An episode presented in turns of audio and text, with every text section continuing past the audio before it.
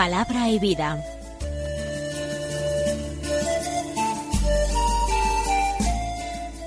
Con el padre Manuel Horta, desde Sevilla.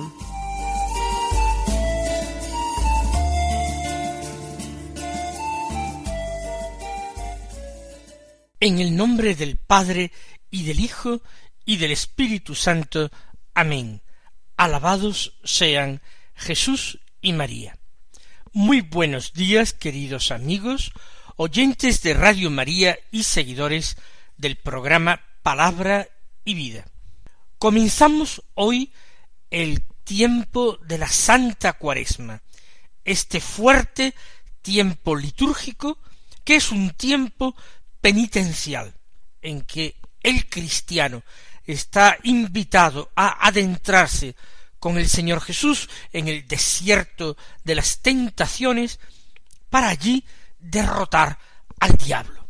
Durante cuarenta días vamos a preparar nuestro corazón para vivir intensamente la Pascua del Señor, la Pascua de resurrección, la fiesta del triunfo del Señor sobre el pecado y sobre la muerte, la fiesta de nuestro propio triunfo. Interrumpíamos ayer el tiempo ordinario, a partir de ahora empieza el tiempo de la cuaresma, el próximo domingo será el primer domingo de cuaresma, y previo a este primer domingo de cuaresma viviremos cuatro días, media semana, una media semana que llamamos de ceniza. Nosotros vamos a pedir gracia al Señor, porque queremos que este tiempo no sea un tiempo triste, queremos que sea un tiempo lleno de alegría, pero de una alegría contenida, de una alegría moderada. Conocemos el desenlace, sabemos que Cristo nos ha redimido, derramando en la cruz su sangre, pero consideramos el inmenso, el extraordinario, el excesivo precio que el Señor pagó por nuestra redención. Vamos a escuchar la palabra de Dios, vamos a meditarla. A lo largo de la cuaresma vamos a intentar, además de meditar el Evangelio, dar algún espacio, algún tiempo alguna otra lectura de la palabra de Dios que se proclame ese día, ya sea la primera lectura, ya sea un salmo responsorial, vamos a enriquecer nuestra meditación con dos textos bíblicos. Pero siempre comenzaremos por el Evangelio. Hoy también lo hacemos. El Evangelio que meditamos es de San Mateo del capítulo seis, los versículos uno al seis y dieciséis al dieciocho, que dicen así En aquel tiempo dijo Jesús a sus discípulos Cuidad de no practicar vuestra justicia delante de los hombres para ser vistos por ellos.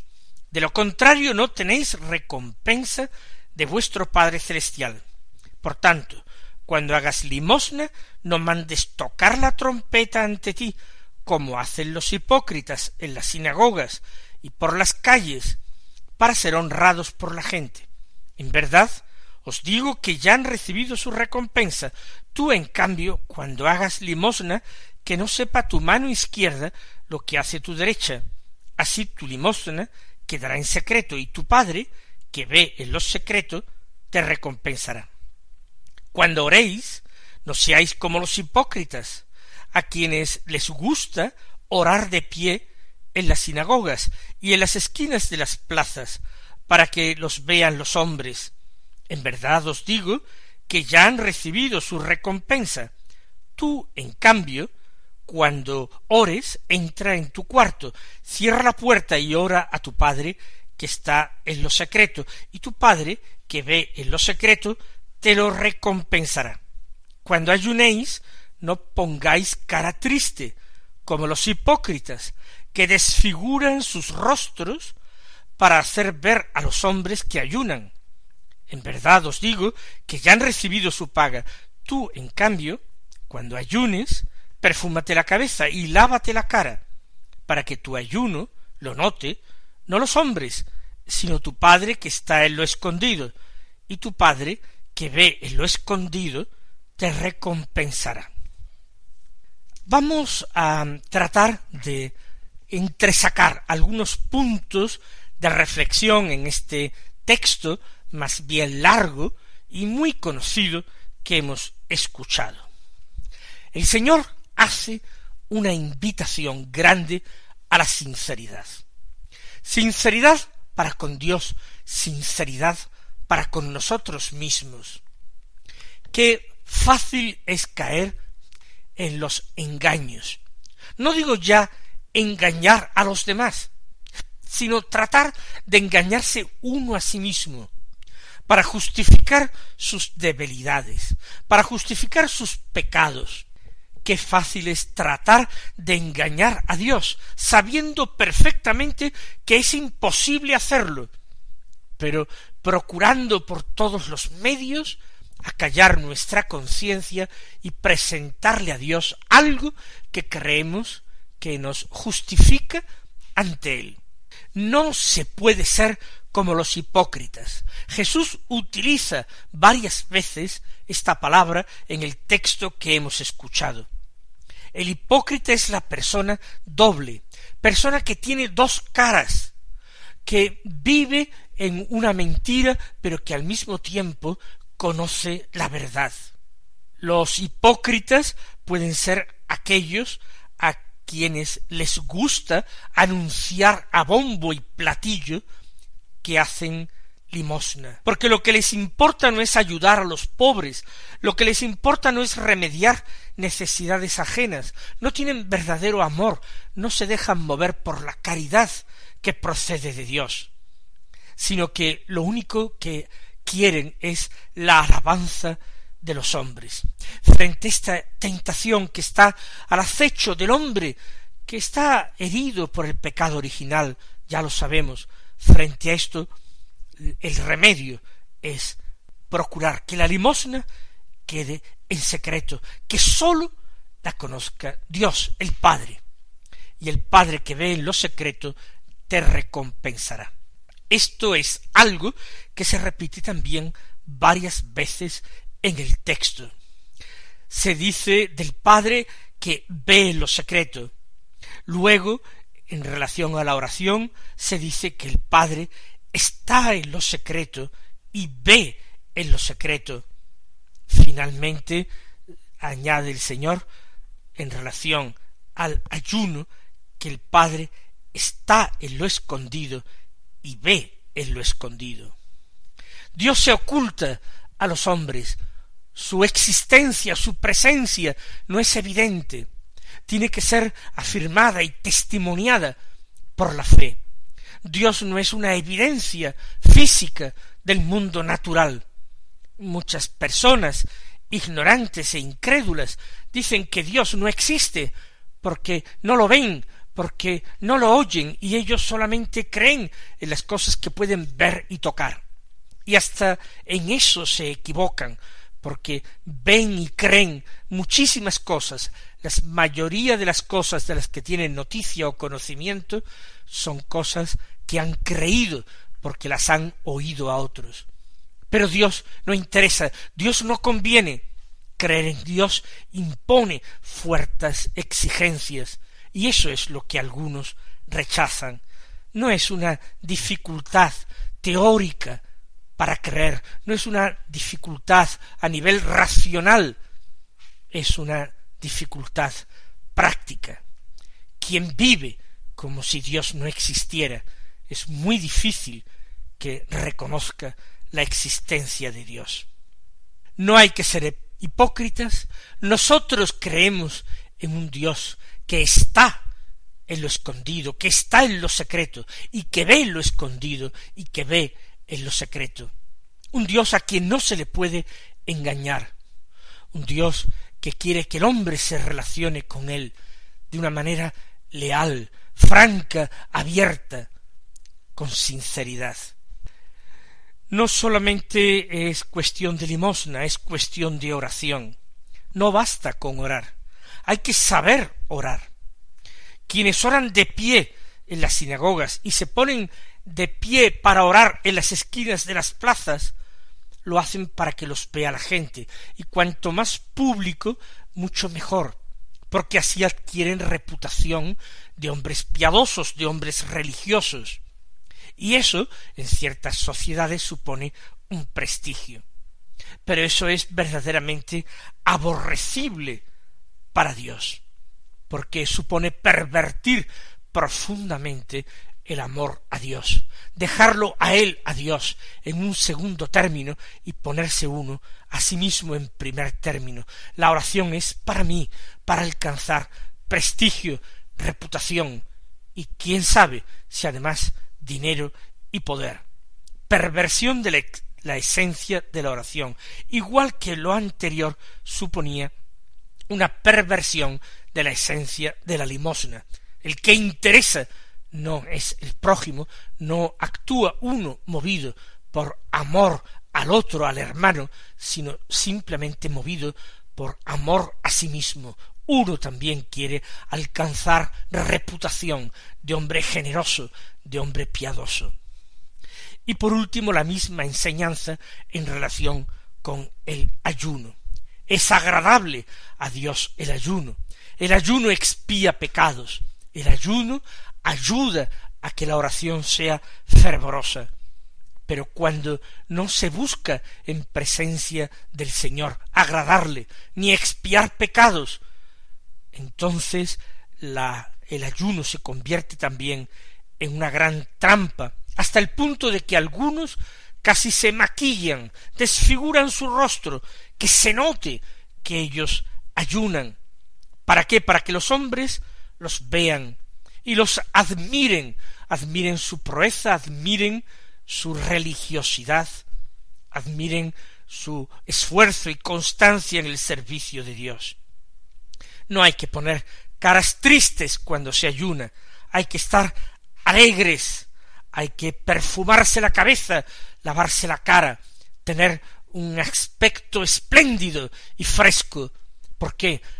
Para que los hombres no noten el ayuno, sino sólo el Dios que ve en lo secreto y que recompensa a quien actúa así. Vamos a pedirle al Señor que Él nos ayude a vivir siempre en la verdad, a procurar agradarle en todo, a no ser hipócritas, sino personas leales, francas, a que para nosotros en esta cuaresma la oración sea verdadera búsqueda de Dios y no de nosotros mismos, la limosna sea auténtica práctica de caridad y no de ninguna manera búsqueda de prestigio y el ayuno sea auténtico ejercicio ascético, penitencia y reparación por los pecados del mundo y por los nuestros propios.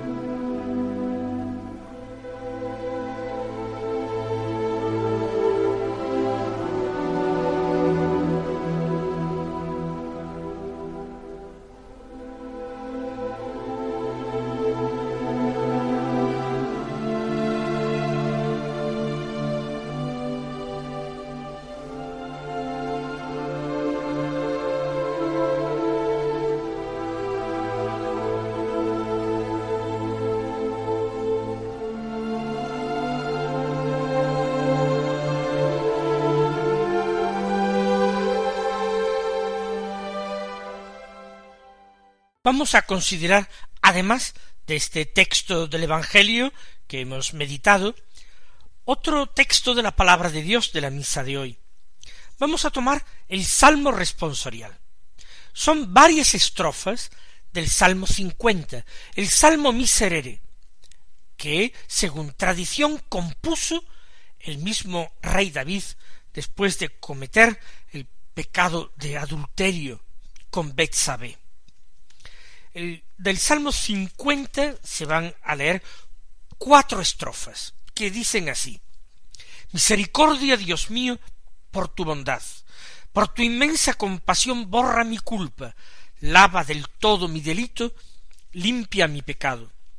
Pues yo reconozco mi culpa, tengo siempre presente mi pecado.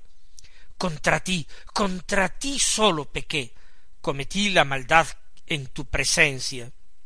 Oh Dios, crea en mí un corazón puro, renuévame por dentro con espíritu firme, no me arrojes lejos de tu rostro, no me quites tu santo espíritu. Devuélveme la alegría de tu salvación, afiánzame con espíritu generoso. Señor, me abrirás los labios, y mi boca proclamará tu alabanza.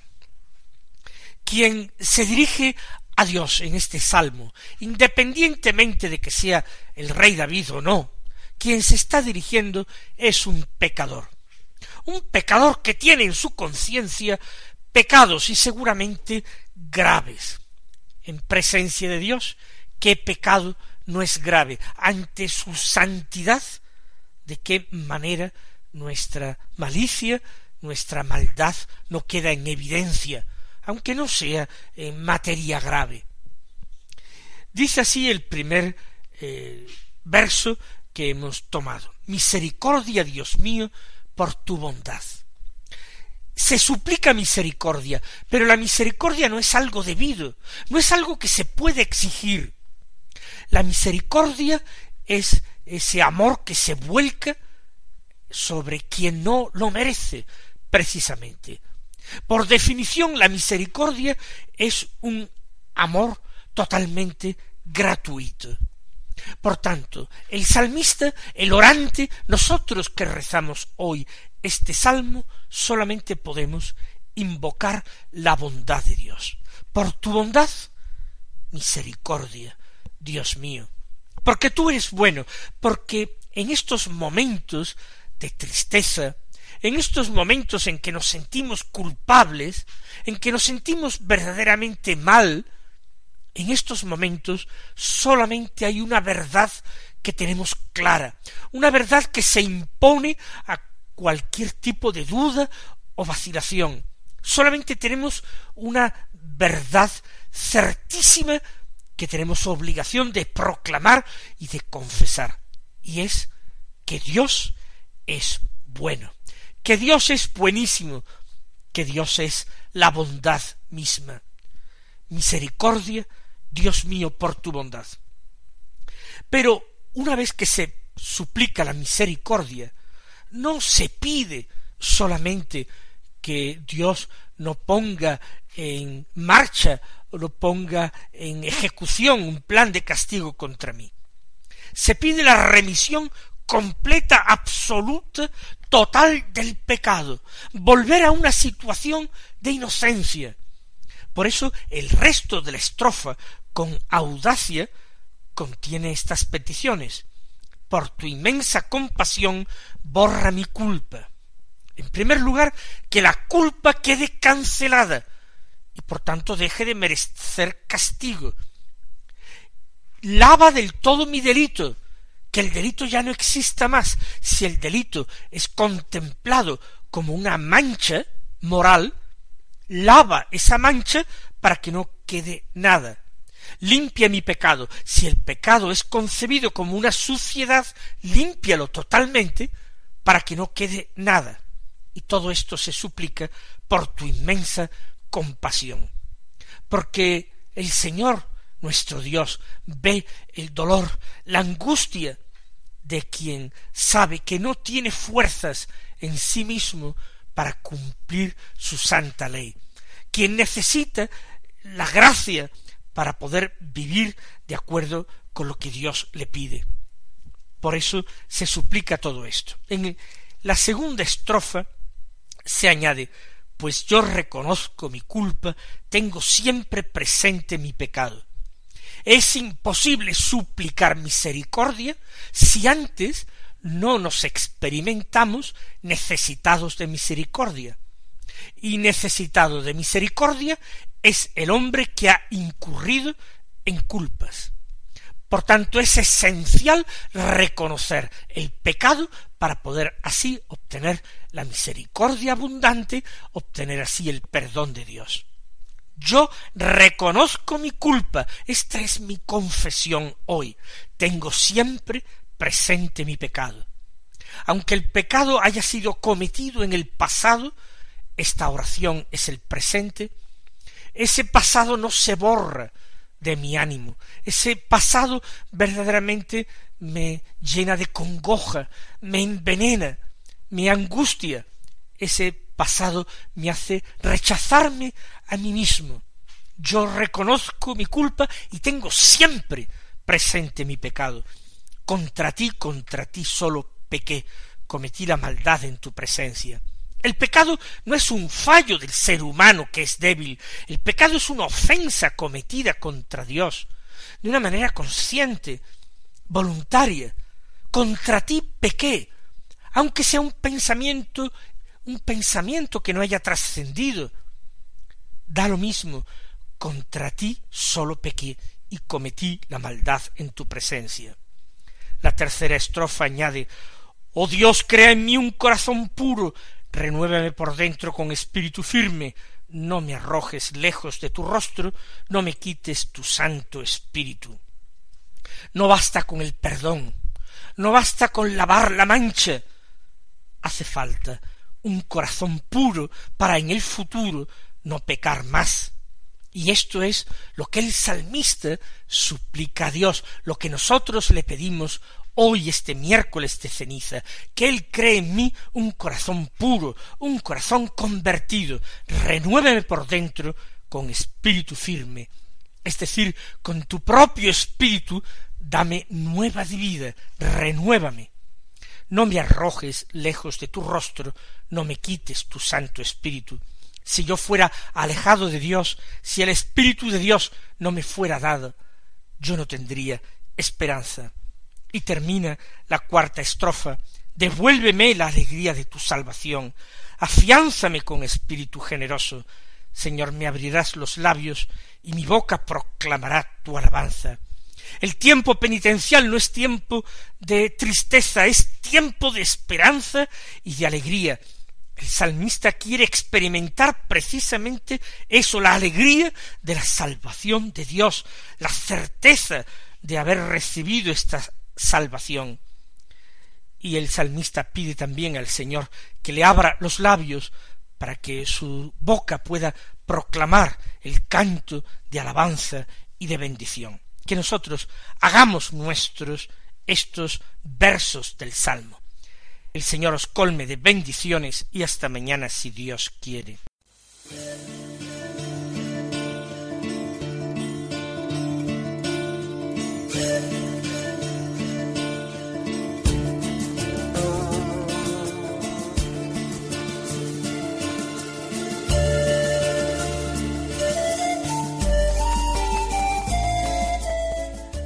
Concluye Palabra y Vida, un programa dirigido desde Sevilla por el Padre Manuel Horta.